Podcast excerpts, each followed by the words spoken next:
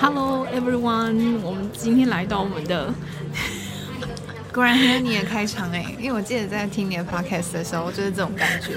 Hello everyone，你怎么我都还没有 cue 你，你就自己说话了？好，今天是我们有一个新的单元，叫做呃大咖来报道，然后呃最主要就是呢。讲说每一个人从某一个角度来说都是一位大咖，因为他们都有属于自己的光芒，默默的陪伴身边的人。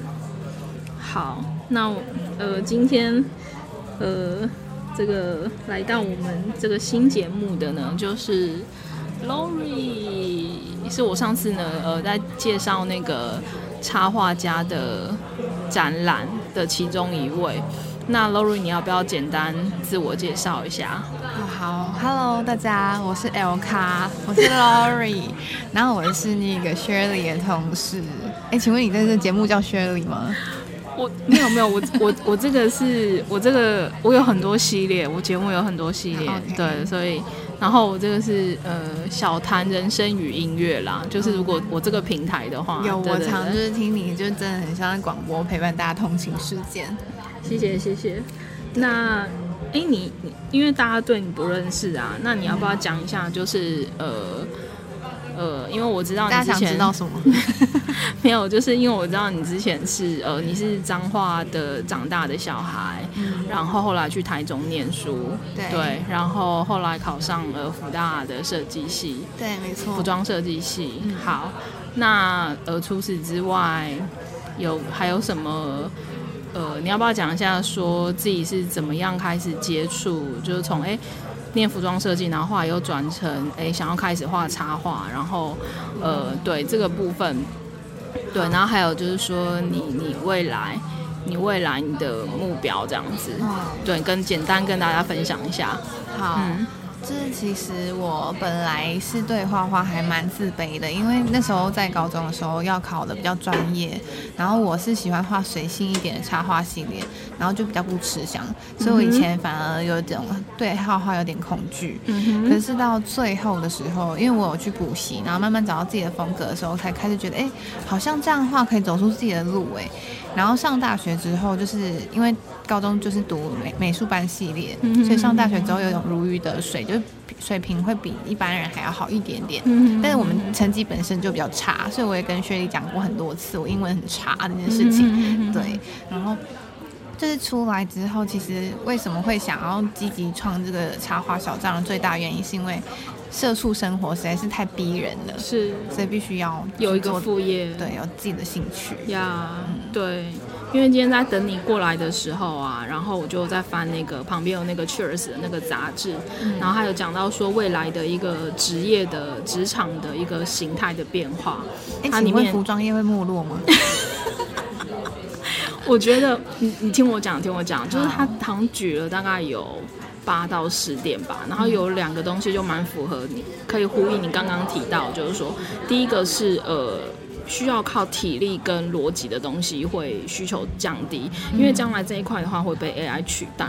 那相反的，像我们女女性拥有的特质就是感性跟呃就是创意的这一块的话会被大量的需要，也所以女生将来是在职场是非常有优势的。对，那再过来是呃组织的平面化。呃，应该说扁平化，就是以后这种公司层层的，就是组织从上到下的这种形态的企业会减少，大部分就是会变得扁平化，就是呃，可能最多就是一层，嗯，对，那不会有就是好几层这样子。以后就是公司的形态，企业的形态会缩小，说就是变得更专精嘛？没错，就然后就是减少掉很多那种哦，我还要给谁千层千层这样子。讲的实在是太到心坎了。我们不能讲太 detail，因为我担心说这个 podcast 如果落流落出去的话，有可能大家会猜到我们是在哪里就职，所以这太敏感了。所以我只能说，我跟大家分享讲说，我们要签一个东西要等很久，没错。对，然后而且对，所以这个以后对整个公司的运作是非常没有效率，所以以后会变得更。呃，比如说一个企业，哎，可能一个公司就是两三个人，嗯，对之类的，然后就是也不用那么跑那么多组织化，因为很多东西已经变得越来越专业，嗯，对，可能电脑都可以取代，没错，没错，没错，对，然后呃，所以刚就是对我今天在翻那本杂志里面的时候，他就呃有提到这两点，这样，所以嗯，假如说。我们的这个服装产业是有加入很多，呃，需要很多呃创意，然后或者是呃新的想法跟概念的话，那我觉得它是，我觉得其实将来艺术的领域是会不断的扩张的，嗯、因为这个东西是机器没有办法取代的，嗯、对，所以然后还有就是说人对于自己内在的探索，嗯、对，嗯、对，有道理，对对对，就是还蛮，我觉得有时候还蛮。人与人之间很有距离，因为太实在是太冷了。嗯，对，所以说，呃，将来像是呃，比如说心理智商啊，然后或者是如何更多的了解自我，或者是呃，人类就是更心理层面的东西，我觉得这些东西应该都会崛起，因为我们外在的科技类的东西会越来越发达嘛，那这个东西已经不再需要。比如说，今天讲白一点，如果将来我们的生活里面是有机器人跟我们并存，那其实搬东西啊、承载啊，因为将来，比如说像以交通工具来讲，比如说如果台北到高雄只需要五分钟好了，我只是在假设，对，这 这并不是不可能，对，就是比如说我们的速度已经到达可以呃，可能比光慢一点点的话，那其实已经呃这些。呃，交通运输已经不再是我们的问题，而且人跟人之间已经没有距离，就是可能整个地球就是已经平面化了。嗯，对，以前我们哦，我们到法国，我们到美国，可能我们要好几天或者什么的，可是以后可能就是有一种就是开门就到，没错，就是开门就到，答对了，就是这个意思。对，所以就是。呃，这个东西变成是不需要思考，不需要思考，就是说我们已经不用再去为这个而烦恼，对。但是我们反而需要去烦恼的是，可能是我们要怎么样，呃，人跟人之间可以去拉近那个距离，对。因为像譬如说，我讲一句比较白一点，就是自从我们这个呃触控式的这种手机出来，苹果推出之后，呃，大家都在滑嘛，都低头在滑，然后就是。我我之前也跟 Lori 聊过，就是说那个有一张图，就是说全家人坐在客厅，然后每个人都是低头嘛，然后也也不也妈妈说问什么问题，居然在 Line 的群组里面问，对，然后这个是非常可笑的一件事情，对。那但是现在反过来讲，就是说我们中中国有一个有一句成语叫做物极必反，也就是说一件事情做到极致之后，它反而会回头，对。所以当我们就是说如果呃，科技的东西已经走到极端的时候，人一定会反过头来，呃，从头寻求，就好像去回头去找那个最原始的生活模式的人形态。就比如说以前在没有这些科技产品的时候，人跟人之间是怎么互动的？人跟人之间是怎么去连接的？对，以前像四合院的那种房子，哎，就是大家都是不用关门的，因为治安非常非常好。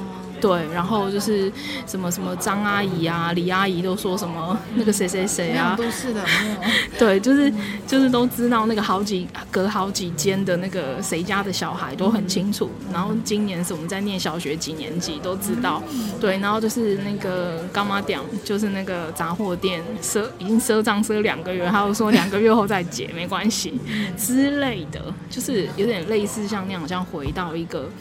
呃，我们已经丢弃很久的那种人跟人之间，就是呃距离其实是非常近的那种互动的模式跟形态，我们应该是会回头去寻找的。嗯对，因为这个东西，我们现在因为科技的发达，然后让人跟人之间其实是越来越冷漠嘛。对，然后我们就是活在网络的世界比较多，而且就会觉得说好像也没有必要见面，因为我们很常用讯息聊天。对，嗯。可是其实那个东西是不没有办法取代我们面对面的。嗯，的确，对，每次就是要去找朋友很累，但是去还是觉得很值得。对，对。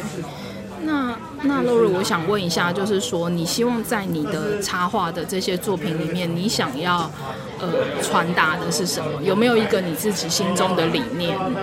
哦，其实我心中里面，老实说，为什么会创这个插画，是因为我以前也跟薛丽说过一件事情，就是我是想要分享品牌，就是因为我自己看到的这些东西，我会觉得说，哎，这好像可以告诉我朋友，然后第一时间大家如果就是看到一个很好笑的现实动态，不就会赶快传给你朋友看吗？对，你这个分享的状态，然后就觉得说，哎，那我不如把它画下来，就留在我的自己自己的专业上面，就有一种我真的喜欢这个东西，并且把它保存下来。来，所以我一直都很想要做的一件事情，就是跟品牌合作，就是我想要帮他们做他们的行销跟视觉，所以我才会一直喜欢去画一些二创的东西。哦，了解。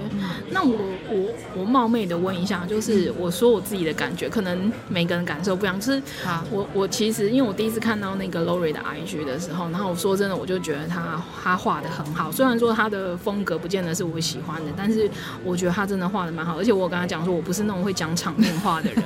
然后，但是我有注意到，就是你的线条，就是你在人物的。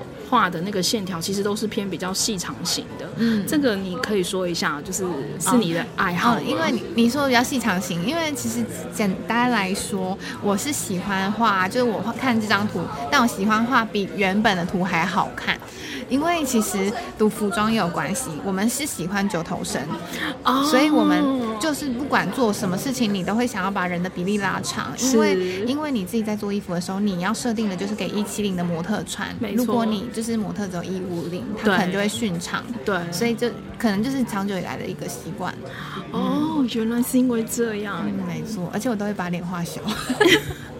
OK OK，原来是因为这样的缘故，那我那我懂了，因为我一开始就有注意到这个，然后想说，哎、欸，他是不是想要传达什么？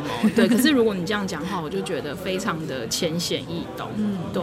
然后色彩的话，就是我觉得你的颜色其实都用的蛮饱和的。哦，对对对，对，这个是跟你自己的喜好也有关系吗？对，其实我早期喜欢是日式清淡风，但为什么会转变？是因为我到大学之后，我很喜欢首尔时装周，然后他们都。很敢做，哦、很敢跳，是是，是，是，是，所以我才会觉得，哎，那我好像想要走一个不是很真实的剧场，但是我想要走一个比较像是故事性的，所以让人家就是一眼就会想要再停留三秒。哦，对对对，就是因为当颜色涂的比较饱和的时候，在视觉上的刺激是比较强烈的，对对对，然后就会让人印象比较深刻，这样子。嗯、OK，所以就是说，呃，你自己原始的话是喜欢。比较呃，就是比较日系一点，对，对不对？因为像我一开始还是想说，要不要我都画黑白线条就结束，嗯、但我后来觉得那个并不是我真实的性格，嗯，对，所以我后来才开始上色，然后觉得哎、欸，慢慢找到自己的方向。嗯，那你觉得有没有可能是，就比如说以后你也会画，可以画另外一个系列，是比较就是你原始喜欢的那一种，就是把这两个东西，呃。就有点像是，比如说，哎，创立另外一个品牌这样的感觉，这有没有可能？因为其实我心中已经有很把这个东西画的很好的插画家，然后我就一直觉得说有他就很好了。因为我现在如果在画，我就会觉得我永远都达不到他那个程度，就是走不出来一个我自己的定位，所以我才会觉得说，哎，那我，所以我那时候上色的时候，发现有慢慢找到自己的定位。然后那时候我如果要看黑白线条，我首选就是这个日本插画家，他叫做。Sayuri Nishikobo 哦，很难念呢。嗯，好，所以说他的风格是他都只有黑白的线条这样子。嗯，OK，好，那呃，好哦，那我们呃。这个部分就就先聊到这里。那我今天就是还想要，呃，可能这个之前我们也聊过，但是我觉得很值得拿出来跟大家分享，就是说，呃，我们对于台湾的服装的产业，然后没落嘛？对，不是你说没落的话，是我应该反问说，请问有兴盛过吗？哦，没有啦，没有啦。我的意思是说，就是我们对于，哎，我们之前都有谈到一些，就是关于。对，就是关于美感，嗯、对，然后还有就是说，哎，我们都觉得难怪台湾的设计会做不起来，源自于就是说整个普遍我们对于美感的一个素质，嗯、台湾是呃在亚洲里面来讲算是比较低的，嗯，对。那这一块是不是又影响到就是说整个市场的需求，以至于说我们其实没有办法做太时髦的东西，没有办法画一些太前卫的东西，或者说画一些我们觉得真的能够跟欧美就是媲美这样子的一个程度的东西。因为其实就算你画出来，公司会告诉你说这个不符合市场需求，因为可能就是，唉，怎么办？我们这我希望不要太不要有大润发或者是家乐福的人听到之类，就是。就比如说，只能放在那边卖这样子，然后只能用那些通路这样子。我觉得这个太明显的暗示了。我觉得先啊、呃，那先把服装放一边。我先讲插画。其实插画就台湾来说，你要卖一张画，可是是克制的哦。你这张画跟欧美的价位就是有一个很大的悬殊。对，因为有没有办法去欣赏那个美感？没错。其实是从整个国家论来说，就是嗯，像是台湾的文创一直没有办法发展很起来，就是因为其实政府也没有在这上面的一些文化啊，还有一些就是艺术上面投注很多。近期有比较多一点，但是没错，就是这是长久以来需要培养的。像是韩国，他们一直都有在进步这一块。对对对，所以我就觉得说，嗯，像是假如可能今天设计一个 logo，你跟对方说哦要几万，他就说这种简单东西就要几万。可是其实 logo 这种东西本来就很难，越精简的东西越需要花脑子。这个我记得我之前就是上一个平面设计的那个老师，我可能有跟 Lori 分享过，说那个老师就是，呃，他。呃，自己是留英的，然后他那时候回台湾的时候，也是从一个月三万多块的平面设计师开始做起，但是因为他非常有实力，嗯、所以一年后他就成为公司的主管，就带下面就带设计师，然后后面他就开始接很多案子，然后他后面是因为很想要把这些台湾的后起之秀，就是这些对设计就是有兴趣的孩子能够帮助他们，所以他其实投入了很多时间在教学。其实如果把这些教学的时间，如果以老师的钟点费来换算的话，其实他如果接外面的 case，他可能可以赚多赚好几倍。可是他把这些时间就是拉出来，他还是愿意在大学的设计的相关科系，比如说视觉传达或什么的，然后去呃告诉他们。对，那我觉得他是。嗯，比较有使命感啦，我觉得。对，那我觉得生活就是，实际上他吃的、用的、住的，其实已经到了一个水平，就是说他不再去追求这些东西。对，那我记得他那个时候 有讲说，就是我们的那 credit card，就是信用卡，就是那个买那个。我们信用卡不是有分那个 Visa 跟那个 Master 吗？嗯、然后他说 Master 上面不是他最典型那个 logo，就是那个橘色跟橘色跟白色嘛什么，然后写那个 Master，、嗯、就是那两个圈圈有没有？他说你们知道这两个圈圈值多少钱吗？啊，对啊，大家都猜不到，他大家都猜不到，因为那时候卖掉这个 logo 是几百万，是台币几百万。对，所以那时候你就像没有，我知道回应 Lori 刚刚讲的，就是说。你你会觉得说，Come on，才两个圈圈，你凭什么跟我收这个钱？可是它就是值这个钱，因为那个那个里面的比例是你不知道的。对对对对。对，但这个东西是懂的人就知道它的价值。没错。对。像是我现在还是很佩服 Nike 这个设计的 logo，就是让人家一眼就看中，然后永远都记得他是谁。是。而且他那个勾还勾的很不一样，而且还很时尚。对。他就是永远都不退流行。对。其实他。它这个里面，如果你去分析跟解构它的话，它那个弯度跟那个曲线，对，还有就是说它弯几度，嗯、对，其实那个都是经过精密的计算的。啊、可是不懂的人会觉得，你不过就是一个画一个勾，我也会画什么的，没错之类的，嗯，是这样的。你看流传几十年，还这么多人在追捧，当然品牌也做得很好，但它这个勾勾永远让大家就觉得很时尚。嗯哼。那你要不要继续谈一下，就是呃美感的这一块？就是刚好像还没讲完。美感吗？呃，服装业吗？哦，我想可能不止啦。就是我们就是说文创做不起来嘛。哦，因为还有很多考量，像是一个活动给你的经费够不够，或是一件呃单品的给你的那个成本价够不够，也会影响一个美感。对对。因为其实台湾的消费来说，大家台湾人现在的消费是呃的那种选择，都是以我们知道的世界的那个品牌。嗯哼。你会买 Nike、Adidas 或是 Zara，或是还有什么 不毛之类的，对对对对，对。可是那就是因为它给你一种哦安心。对。可是说真的啊，Uniqlo 现在也很多人买嘛。对。但是说真的，就是台湾自己出一个品牌，就是标榜时尚。多少人会买单？因为其实现在要就是走原创时尚的，它通常价位都很高。那台湾消费会觉得说，哎，有这个值得吗？因为大家现在想到就是身上有个 Nike 啊，就大家都看得到品牌思维。对，嗯，我们就觉得，而且我，而且我说真的，我的感慨很深呐，因为其实，背景不一样，对，没有，所以感触很深，就是说，呃，其实一个真的比较有美感 sense 的国家，或者是说人民的话，其实 logo 的东西不需要太大，其实反而会觉得低调是一种美，对，对，或者是很小，或者是它的颜色用的浅浅的，就是那个对比几乎是看不见的，对。可是这个东西没办法在我们的市场存活，是因为我们一定要大，就是很怕人家没有看见，我们买的是名牌。这个实在是有很，真的是很强烈的一个，尤其是 Gucci，就是 Gucci 已经过分到，不是啊，我不是说这个品牌，我是说买它的人都喜欢买 logo 满版或者什么的。我知道，就是生怕，就像比如说亚洲人喜欢拿 LV，嗯，就是很怕人家不知道他拿的是 LV。嗯，对，如果今天 LV 出了一个没有 logo，还有 K 笑，他就觉得说，哎，我都花买的是什么？就是 LAL。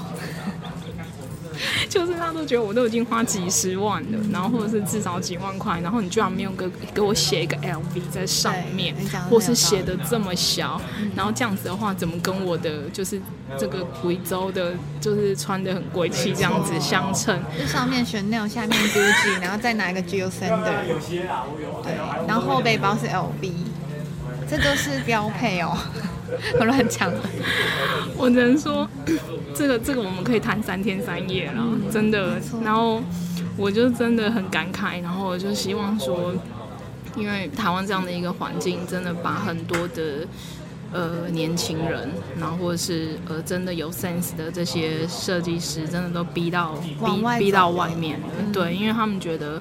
在台湾没有市场可以发展这一块，那这其实我觉得讲一个最基本的，大家都知道，设计是赌很多钱烧出来的，没错，没错。但是我们一毕业，我们的起薪就是非常低，真的低到夸张。所以就算我们当上设计师，还是低薪的状态。嗯、那很多有这种梦想的人，基本上会觉得说，哎、欸，那我不如就去当一个 waiter 或 waitress，我们就是可以得到更多的钱去支持自己的梦想。没错，没错。我觉得这个是一个恶性循环啊。之前就是，呃，我有在。我上个礼拜我有就是呃在我的这个就是呃念一些呃商业精选的文章里面，我有提到呃关于这个部分，就是说我们整个就是呃职场或整个产业的这个规范其实是。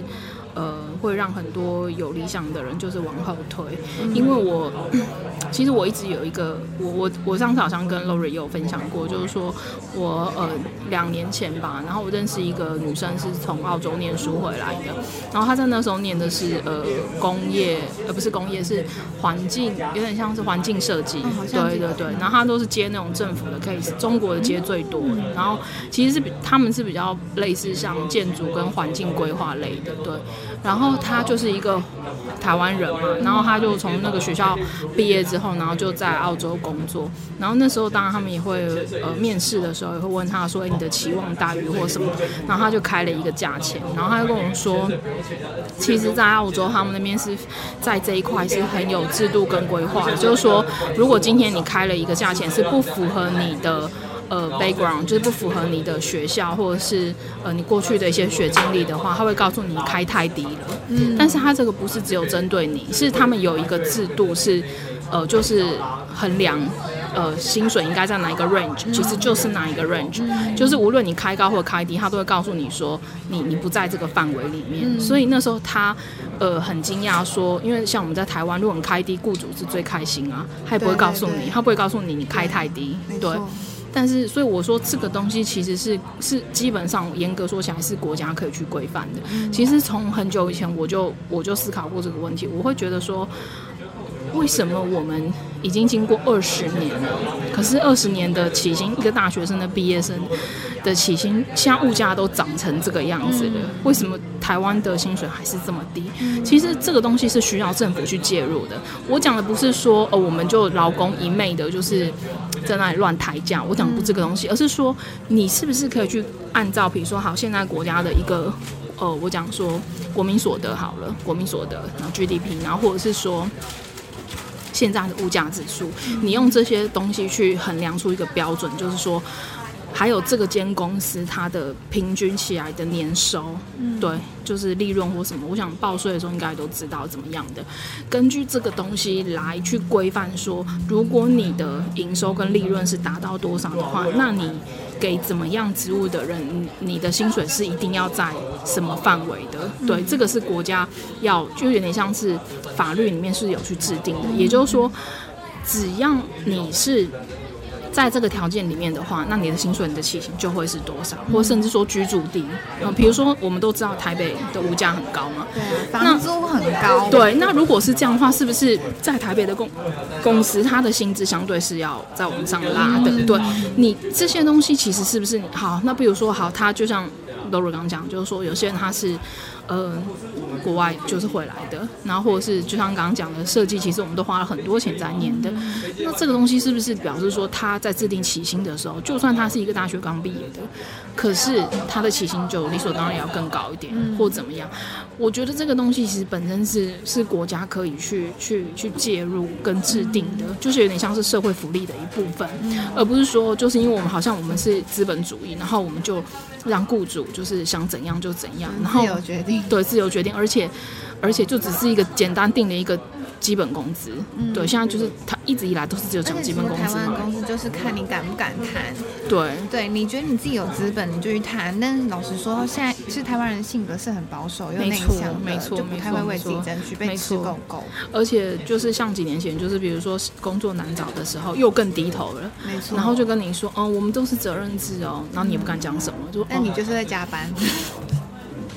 因为你就是有那个责任心，对。其实很多国家爱用台湾的人，所以台湾人出走几率真的很高。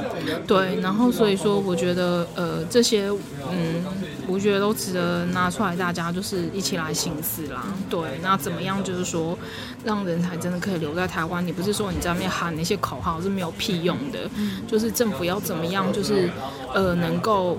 在一定的规范里面，然后去把这些呃法令条文，然后就相对来讲是回馈给我们的劳工，很很就是很很具体的、很实际的去去定出来，而且并且是落实。对，但是我我。我觉得有一个是还还算可以嗯鼓励的啦，就是说我们确实劳基法这几年针对劳工的保障是真的有比以前更好。虽然说当然还是有一些就是对对对，但是像服务业的话，他们就是因为都基本上很公开，所以。一定是要周休二日，这是第一个。然后第二个是，他们如果一旦有加班的话，真的都一定会给。对，那我觉得这是对于很辛苦的服务业，给他们一个就是比过往就是好一点的一个条件。所以我觉得这个是值得鼓励的。对，但是在于就是说，刚刚我们提到就是说，怎么样的学，怎么样的科系毕业的，然后怎么样的学校，还有就是呃。他的过去的一个资历，然后就是还有公司的一个规模，这些的因因素跟条件，是不是都应该要再全部加进去，制定出一个？哦，还有我们刚刚讲说公司的呃，我们的居住地，对，这些是不是都应该纳入一个规范的条件里面？然后真正让台湾有心或要想发展，或讲白一点，就是说真正的人才，然后可以去留在台湾，对。对，我发现现在真的我听到起薪都很吓人，嗯，就是台北可能讲可以直接讲数字出来吗？台台北可能就反正就三以下，嗯，接近三，但是中部就会二中，南部就直接给你二出，你就会觉得台湾到底是发生什么事情？我也是读完四年大学，怎么会发生这种事情？而且重点是，这就是如同我讲，因为这样的这样的一个起薪的模式，Lori 刚刚讲的是没有错，但是还有一点是你这是二十年前哦，二十年前，二十年前已经这样进步呢？就是 就是二十年前一直长这样，然后现在物价飙涨成这样，还是长这样，难怪就是呃，我们有很多的学生就是还没有学校还没有毕业，他们都想要自杀，这是真的，因为最近压力很大。对，因为他们对于就是说自己念的科系又没有信心，然后又很茫然，而且如果他就是还需要还学贷，他真的是神父会死掉，他会死掉，因为而且他如果说没有家里可住，还在外面还要租房子的话，嗯、真的活不下去。而且我最近就是看 YouTube，蛮多学生都在大陆读书，就是把大学直接选填志愿就去大陆读书了。是，然后就觉得，哎，他们就是他们其实给自己的梦想，呃，不是梦想，应该说目标，嗯，就是直接在国外工作了。嗯，对，他们就是希望说可以用。大学很努力，然后来换取是自己的一些成就什么的。是，对，就是干脆直接就是在大学在大陆念完大学，然后就在大陆工作，而且其实起薪就会高于台湾，嗯、所以当然人才外流。是是是是是，然后或者人生直接就在那边结婚了，然后在那边自产，对吗？是不是这样子？好。那嗯，我想想看，那时候还还有什么？呃哦，那个我有个是我已经想好，就是说请 Lori 跟我们分享的，就是说，当然现在还是非常年轻。那呃，上次你好像有提到，就是你的梦想嘛，其实你还是很希望可以到，哦啊、就是。呃，欧美国家是吗？对，是对。那这个部分你要不要跟大家聊一下？好啊，就是，就是其实我呃之前跟那个薛丽说过一件事情，我是在上海面试的时候，有一句就要写说你的梦境，你的未来目标是什么？嗯，然后就写，其实我面试的是服装设计，嗯，但我写的是我希望可以用我的插画环游世界。我就，而且我是写展览世界这样，但是我最近听到了 p 一个 podcast，他就说，其实环游世界是每个人的梦想嘛，大家只是觉得这个很难达成，所以大家都想要把它列为梦想。对。然后我仔细思考一下，的确，我想要去的是欧美啊，我没有没有想要世界的意思。对。然后，然后这这只是一个就是题外话，就是就是我自己的一些理想，还是把插画做起来。嗯。但你刚刚的问题是什么？没有，就是，呃，因为你好像有讲说，呃，因为疫情的关系嘛，不然的话，其实你还想要再出去嘛。然后就是，我记得那时候你跟我讲说，其实你不是很喜欢念书，对。然后可是你又觉得说，如果说是，比如说去到欧美国家，然后又开始再念一个学历的话，可能就又浪费很多时间。那可不可以直接就是，那所以那时候我给你的建议是从打工游学开始嘛？我觉得非常感谢。对，就跟我讲那个，对对对对，然后就是呃，对啊，我觉得说不定也有很多其实跟你有一样的困惑，就是因为可能学生出来会就是工作可能一两年、三三年，你会觉得很迷惘，觉得说，哎，我缺一个国外学历是不是低人一等？嗯，这 Lori 自身就这么觉得，我就觉得说，哎，我外语能力又不是非常好，我是不是就是应该要改变一下自己，出去读个书？但是其实我对读书没有那么大的兴趣，我不是说对。于读书不喜欢，而是。我觉得这个要有一个意义所在。如果只是为了去得到那个呃文凭，我就觉得好像没有那个要点。嗯而且，假如说我今天很想要钻研某项东西，我直接去看它周边的书籍就好了。我有必要去就是去学取得这个学位吗？这就是我一直很纠结的地方。然后我就问薛丽说，就是其实我是想要增进我自己的外语能力，跟出国看看视野，这才是我的目的。对对对。然后薛丽就说，那你可以就是存钱去打工度假。我觉得。这完全就打中我的心，因为我就觉得说，打工度假也是一个长期可以在呃国外，就是有一段长期去讲那个外国语言也是有帮助，而且我可能可以在那里作画，我可能心情也会心境不一样。嗯，对，所以我觉得这是目前我自己想要做的事情。对对对，因为我我也是觉得说，就是呃。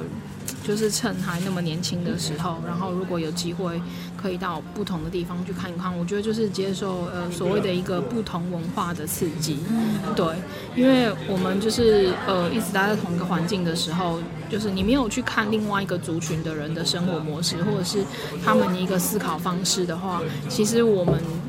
就是有很多的想法，其实一直都是蛮局限，而且亚洲都很压抑，没错，非常压抑。因为我们从小填鸭式教育，所以你就只能参考你附近的人的模板，你不知道人生还有什么其他的选择。所以我常常会陷入迷惘，就是我觉得没有人做过，没有人分享给我，我不知道该怎么办，就太亚洲人思维了。嗯，对，那还有一个东西就是，你之前有跟我聊到，就是说跟你在家里是老幺嘛，对，然后还有跟妈妈的一个教育方式，也是会有点局限你的发展这样子。就是这个部分跟大家也聊一下，好，因为我想应该很多人跟你一样。好，所以就就因为我是就是很标准的台湾小孩，嗯，对，然后我就是又是家里最小，所以妈妈都会觉得我就听从前面三个小孩，因为我们家有四个，听从前面三个小孩的建议，再给我建议这样。所以其实常常我自己想要做的一些突破啊，或是像是我想要去美国打工度假，我妈就蛮反对的，嗯，因为她担心我生命危险，对，她觉得我可能还没那么独立跟自主，嗯，这可能是因为我从小就被家里养惯了，嗯，所以我就是。都没有，就是每次要去哪里规划都不是我本人规划，就可能哥哥姐姐规划这样子，然后连付钱都是他们付，所以我就是从小就是当一个宝宝这样子 到长大。然后我觉得唯一可以改变我的就是走很远，就像我就是到台北读书，就是妈妈比较管不到，所以你就可以去做很多你自己想做的事情。我是很感谢我妈妈给我这么多呵护，就是她给我了很多很多，因为她也不愿意让我去打工，她觉得说打工就是会很辛苦，然后可能学业还顾不好。但其实说真的，如果在大学有个打工的经验，看你的目标是什么。对，如果你想存钱，你当然就是你自己有一个想法这样子，就是你。可能可以存钱去做你自己的想做的事情，嗯、我觉得也很好。嗯、或是就是提早接触服务业，了解一下那内部是什么构造啊，也不错。嗯、对，然后我觉得，因为我最大的。改变就是我后来去了大陆工作，对，然后就是因为我妈更管不到我了，是，然后就是在那里全部东西都要自理，嗯，然后就是像我以前就大学的时候还大拉拉到我差点把护照留在飞机上，就是我这个人就是荒唐的时候真的很扯，嗯，然后但是你一个人到外面的时候，你全部都必须自理的时候，你就是会成长，没错没错没错，就是到异地的时候，然后呃会把自己的。的整个皮条都绷紧了，对，但是有点是也是强迫自己成长，对不对？因为亚洲的父母亲都是很害怕自己的孩子会受伤，尤其你是老幺，嗯，对，然后有时候因为保护的太好了，嗯，对，没有机会让你去，呃，就是说学会面对困境，对，对不对？好，所以说其实基本上你到大陆是一两年嘛，我记得，对，那段时间成长很多，嗯，对，但是就是说那时候有得湿疹。身体就也出了一些问题。对对对，对，我觉得这也是反映出来我的问题，就是我不是会照顾别人的人，都是别人来照顾我。所以当我身体出现一些状况的时候，我自身会忽略。所以我那时候是回到台湾才去治疗它，然后医生就说，你这看起来很久了，怎么会这样？然后就说哦，我真的是本来就不会到不太会照顾别人，连自己都照顾不好。所以其实就是要学习，就是怎么照顾自己。这样这样很好笑，但是其实说真的，我从小到大，因为都别人来照料我。对，所以就是成长就是这样来的。就第一次就是深切的可以去注意到自己的状态。嗯，对，因为以前就是可能就呃都是其他人，哎，Lori 那个要吃药喽，哦，Lori 要喝水哦，饭放在桌上吃饭喽，Lori 起床喽之类的。对，我要笑死。其实我也算是妈宝啦，对，但是就是因为要远离家里，是对。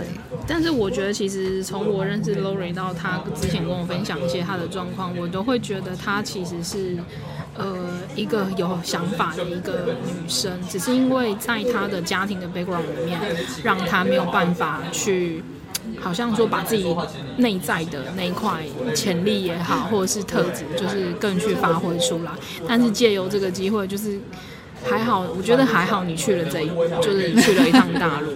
对，我觉得应该是你自己也有感觉到跟以前的不同嘛，对不对？嗯、而且而且他是，哎，他应该算是，我记得是你大学毕业第一份工作嘛，哦、对不对？对，没错吧？对，对，对，没错。嗯哼哼哼哼。OK。好，那最后一个是呃，就是因为我们这个节目。大概有差不多五分之一左右吧，五分之一左右是十七岁以下的年轻人，哦、很年轻诶，大家时间还很长。没有没有没有，就是五分之一啦，就是也有成人，但是五分之一，因为我们这个就是他会帮我们做分析，就是我们的有听众的年龄层，然后占比是多少。那我看一下，就是有五分之一是十七岁以下的。那那时候我也觉得蛮妙的，就是其实有些可能是国外的、啊，可是没。所以 Shirley 到底什么时候要出来当心理治疗师？这个这个其实我上次有说，我觉得我就是呃想办法就是考考那个证照或者什么。可是如果说没有的话，其实我觉得也不一定需要，因为我觉得有时候就是如果你真的很想要服务别人的时候，其实你再怎么样的形态或状况之下，你都可以做这件事，不一定要等到你有一个什么。就是你知道，就是好像要有一个，一定要到什么样的水准啊，还是什么的。重点是那个被帮助的人，他有没有觉得自己被帮助到了？对，好，我们先拉回来。那因为有十七岁以下有五分之一，那我就在想说，Lori 你怎么样也比他们，就是也可以当个大姐姐。那你要不要给他们？就是他现在可能困惑，就比如说他念他在念国高中，然后或者是他他准备考大学什么的，那他现在可能有一些迷惘，或者是。因为我在想说，会来听的话，有可能是听我的那个音乐制作系列啦，因为我里面有一些电音的东西嘛，就可可能他们就读书的时候一边听我的那个电音电音的作品什么的。那反正不管怎么样，如果说万一不小心他们有点进我这个节目的话，大咖来报道，那他有听到这一段话，我觉得你就可以嗯给他们就是一些鼓励的话，好不好？给他们一些鼓励的话。鼓励的话，嗯、我本来想说要给忠告。什么忠告？忠告也好，就不管是鼓励还是忠告，就是你就用一个，因为我们刚刚聊那么多，大家大概已经对你有一个基本的认识了。对，那是不是说他们就是呃也知道你你你现在的一个状况，然后也知道你过去一些状况，那你就用一个姐姐，然后或者是好的对的身份姐姐来了 你比较搞笑吧？老实说，就是比如说。我我觉得都可以，比如说你想用，比如说哎、欸，他也是对服装有兴趣，或者是说他对插画有兴趣，然后或者是呃他没有，他现在人生就是还没有目标，根本就不知道自己要干嘛，就觉得自己很废或干嘛的，还在对。假如你对读书没兴趣，来就对。Lori 就是一个对读书没兴趣，我应该这样说吧。其实你如果对读书有兴趣的话，你基本上就是一个。你很稳定，就是也不错。然后你可以在你自己年纪，就是大概在高中的时候，你想去做什么就做什么。因为我发现会读书的人，有人跟我分享过，会读书的人其实很多都是记忆很好的人。像 Lori 就是辣东辣西，因为读过就忘记。但记忆很好的人，就是会成长到不同年纪的时候，会想到，哎，书中有说过这一句话，原来是这个意思啊。就透过你的经验去发现。所以其实我觉得会读书的人，蛮聪明的人，基本上可以。融会贯通的事情太多，就不需要人家担心他的人生。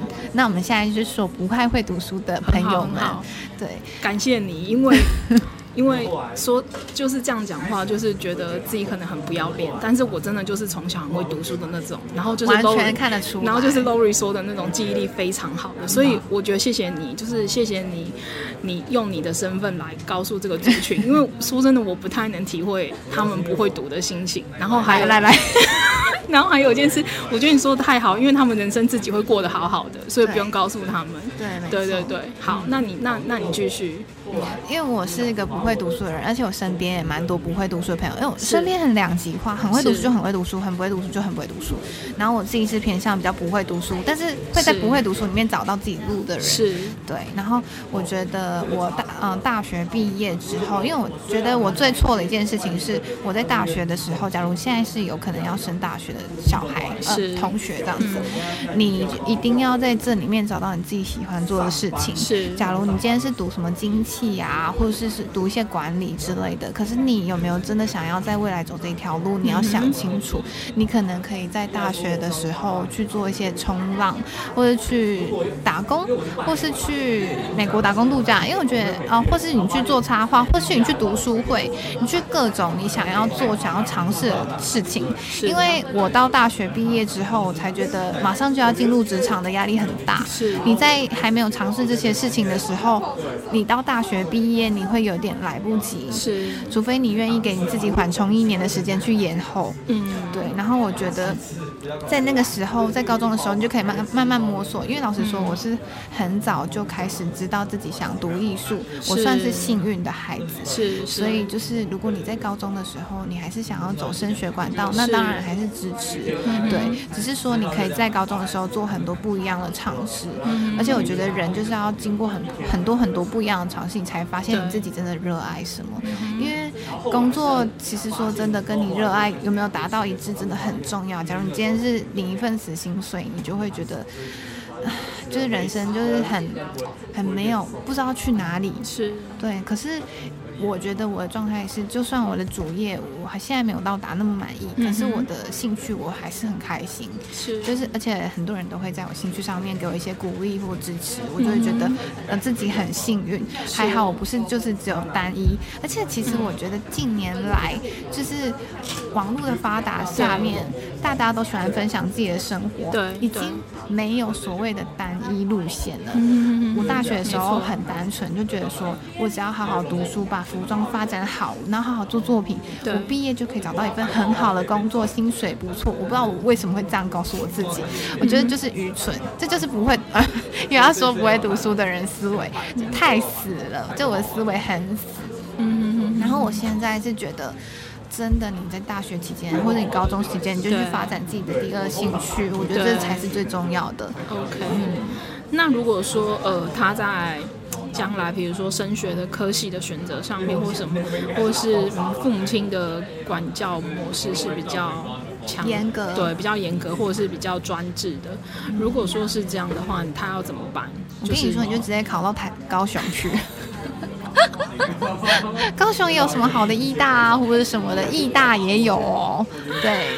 好了，其实我觉得，如果说是像父母比较严格的话，你可以提早经济独立，你就直接搬出去住。因为我发现很多哥哥姐姐也是提早经济独立，一方面就是给人家觉得你好像变成一个可靠的人。对，对我觉得提早经济独立没有什么不好啊，但就是你必须面对现实，因为你要付所有的钱。对对，但是我相信相对来讲的话，你会成长得很快，真的非常快。对，而且因为比如说你有在呃外面打工或者什么的话，其实就是提早接触这个社会嘛。嗯、对，那我觉得其实职场会给你一个新的刺激。嗯，对。然后我觉得你在那个，因为以后就是我们有就是其他 其他那个。就聊的机会的话，我再跟大家分享。因为其实二瑞刚刚提到打工，就是我不管是在日本留学的时候，还是我学生时代，其实我做过非常非常多打工。那经历真的很丰富哎、欸。没有，我就是，然后我我发现就是呃，其实，在。当然赚钱是我们需要，我们可能就是那时候读书需要或生活需要。可是我觉得，呃，那个时候对我最宝贵的是，我认识到很多很多不一样年龄层的人，对。然后我觉得跟他们聊天，就是你会觉得，哦，原来他是这样想的，我觉得很原来他是这样想的，就是你会觉得说，哦，原来世界上不是都。只有跟我们一就是想法一样的人，然后就是透过他们就是呃他们的生活经历或者什么的，然后哪怕是六六十已经六十岁，我以前在就是日本打工的时候，我认识六十岁他还是一直单身的人，对，然后你就会觉得哇好奇妙哦，他六十岁他还是单身，然后他还是出来工作或什么的，然后他的想法是什么？对，然后或者是就是以前我还有一个就是印象很深刻，就是。他那时候是五十几岁，五十几快六十。然后因为我们那我们那个算是餐饮业嘛，然后就是那个走道非常狭窄，然后他肚子非常大，然后每次都觉得说，他每次经过的时候那个肚子都会顶到我们，然后我就觉得很很很有点可爱又有点好笑什么的。然后你知道他有次跟我分享什么？就是我们已经比较熟的时候，他说他失恋。然后我说哇塞，失恋，因为他没结婚，五十几快六十岁的一个。大叔好，我这样讲他就是对我来讲，那时候就是一个超级长辈。他跟我说他失恋，然后他就跟我我说哈真的哦，然后他就说，因为我那时候好像是我问他说为什么不结婚，他就说几年前他谈了一场恋爱，是他跟一个大学生谈大学女生谈恋爱，然后他说那女生欺骗他的感情，嗯，就是然后他很失望，因为其实基本上他很投入这一段。可是他发现那个女生就是可能只是跟他玩一玩而已。可是我的意思就是说，那时候我突然间会觉得，虽然我们看他是一个大叔，觉得他应该是已经是个爸爸，一个长辈，可是没有，因为他都没有结婚。然后他在跟我讲这段的时候，我就觉得，我就觉得说，呃。好像你的包容心，你对这个世界的不同的人的包容心会变得比较大。就是说，你不觉得我们的社会就是都会给人家贴标签，就是说啊，你都几岁了还不交男朋友？你都几岁了还不结婚？对，你都几岁了，你怎么还没有生小孩什么的？然后你都已经什么的啊？你怎么离婚？然后什么什么？反正就是我们会给人家贴各式各样的标签。可是有有一些人是，他本来就是嗯。可能他的成长背景跟你不同，他人生遇到的人也跟你不一样。哦、可是你为什么用一样的标准去下给别人下定义或论断？对。然后，所以当他跟我分享的时候，其实我蛮感动的。第一感动是说他愿意信任我，然后他跟我说出一个他内心，我觉得这是一个伤痛吧，对吧？如果严格说起来，对。那第二个就是说，我会觉得说，哇，原来在他一个这样的年纪之下，其实他里面还是一个小男孩。你懂这意思吗？听起来是这样、欸。对对对，嗯、然后我就觉得说，这是其实只有在跟亲近的人才会分享的事情。对，对，对，然后所以那时候我就觉得，好像我也看见了他们另外一种可爱，嗯、就是另外一个就是单纯的那一面这样子。然后所以那时候我就觉得。这个东西其实打破我很多，因为我觉得我们那边根本是三代同堂吧，因为就 其实就是有我们这种二三十岁的，然后或者是有有有这样五六十岁的，然后也有就是呃，好像有个我们最小的是有个呃刚大一吧还是什么的，反正十九岁什么，他们都叫弟弟的之类，就很像一个大家庭，然后那种感觉就是。就像我刚刚讲，然后我们还有很多留学生，就是来自不同，像我是台湾嘛，然后就是那个还有香港。是打什么工？呃，就是有点不讲不讲店名啊，因为那个店名就是台湾也有，但是就是类似像卖一些面啊、面类、面食类，然后还有一些御饭团啊什么的。日本就是吃这样东西很普遍，就很像我们某种小吃店这样子，对。然后，但是它全全日本还有其他国家都会有很多连锁，就算是算还算蛮有规模的企业这样子。嗯。然后那时候就还有从香港啊。从韩国，然后还有中国，然后还有呃印尼，然后反正就是很多不同国家留学生。然后我觉得就是在那样子的一个，因为我们那在涩谷，涩谷算是一个观光区吧，嗯、对。然后所以就是比较会用像我们这样的外国人，因为有时候万一有些国那个就是其他国家人来这边玩的话，然后我们会讲另外一个语言的话，对他们也比较有帮助嘛，对。然后所以那时候就是嗯。我觉得很有趣。其实你说辛苦，真的也很辛苦。坦白讲，可是就是在那样的环境里面，你会去认识各种不一样的人。我觉得越辛苦越有感情哎。对，然后就是那个思维会冲击你，就是你会觉得说，这个世界上不是只有，比如说你你一直以为这个世界上只有。呃，十种人好了，可事实上不是的。这个世界上可能有一千种人，或者是一万种人，然后他们都跟你非常非常的不一样。对，所以我觉得在那样子的一个环境之下的话，就是你会变成一个包容心越来越大，然后你会就像你刚刚讲，就你想要到外面去看一看。其实我觉得就是这个东西反而是最宝贵的，就是让你变成一个心胸很开阔的人。对，我觉得。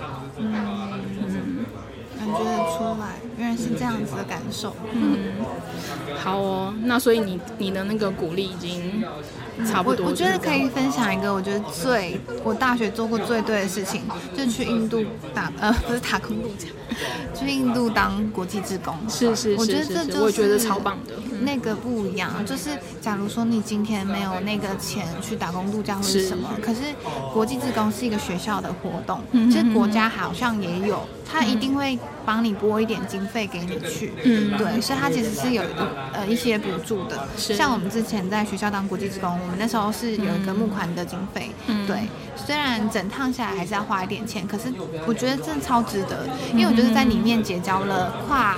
年纪的朋友是对，就是跨超多，而且其实因为是印度有一些就是安全上面的呃问题嘛，所以我们大家就非常 carry，然后我觉得非常的就是辛苦的时候，就像你刚刚说的，辛苦的时候可以就包容开阔很多。是，嗯，然后那时候我觉得自己才慢慢的成长，因为我一直以来都是同年纪的朋友太多了。是，对，然后到那个时候才会有跨领域、跨年纪的朋友。然后我也是那时候就遇到一些香港人，然后我们现在还是朋友。嗯，对，就是我觉得真的要用，我觉得这个活动真的可以看到很多不一样的人。嗯嗯嗯嗯嗯。就觉得非常的，因为其实内容有点太太多了，然后又不方便在这里说，所以我觉得就是一个很好的机会。嗯，如果你不是去打工度假啊，或者去读书，这也是第三个考量。可以去当国际志工，对，对不对？就是可以去当志工，可是同时又可以去到另外一个国家，对，而且还可以交朋友。对对对，而且我觉得会去当志工的人，应该其实都蛮有想法的，对不对？嗯。你老实说，你为什么要这样想？因为我我觉得我的想法很简单。对，对我当初是因为看到国际职工的宣传影片，我就哭出来，我就去了。真的、哦？嗯，我就这么简单，原因就很简单。对，就是因为你对那个地方有一个怜悯，是吗？嗯，可以帮助他们这样子。与与其说帮助，应该说被触动。哦，因为我。本身，因为那个时候看的是老人影片，我跟我的爷爷奶奶从小感情很好，我是他们带的。可是因为长大之后没有办法常常回去看他们，是，然后就一直有这种。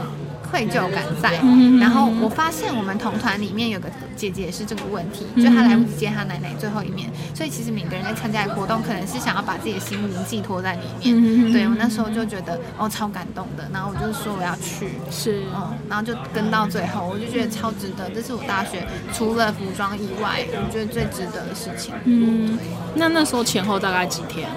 两个礼拜，其实才两个礼拜，也算是有一个时间呢。对对对，嗯。了解，好哦。那因为我们今天也聊了蛮长的，然后我们今天真的非常谢谢 Lori 愿愿意接受我的大大咖来报道的第一个大咖。然后因为他昨天就是送了我他他画的那个插画做出来的那个小明信片这样子，然后我就跟他说，我还逼他说，那你要帮我签名啊，因为万一到时候他变成就是很有名的人的时候，那个 对就是。可以上网拍卖，会卖到好一点的价钱。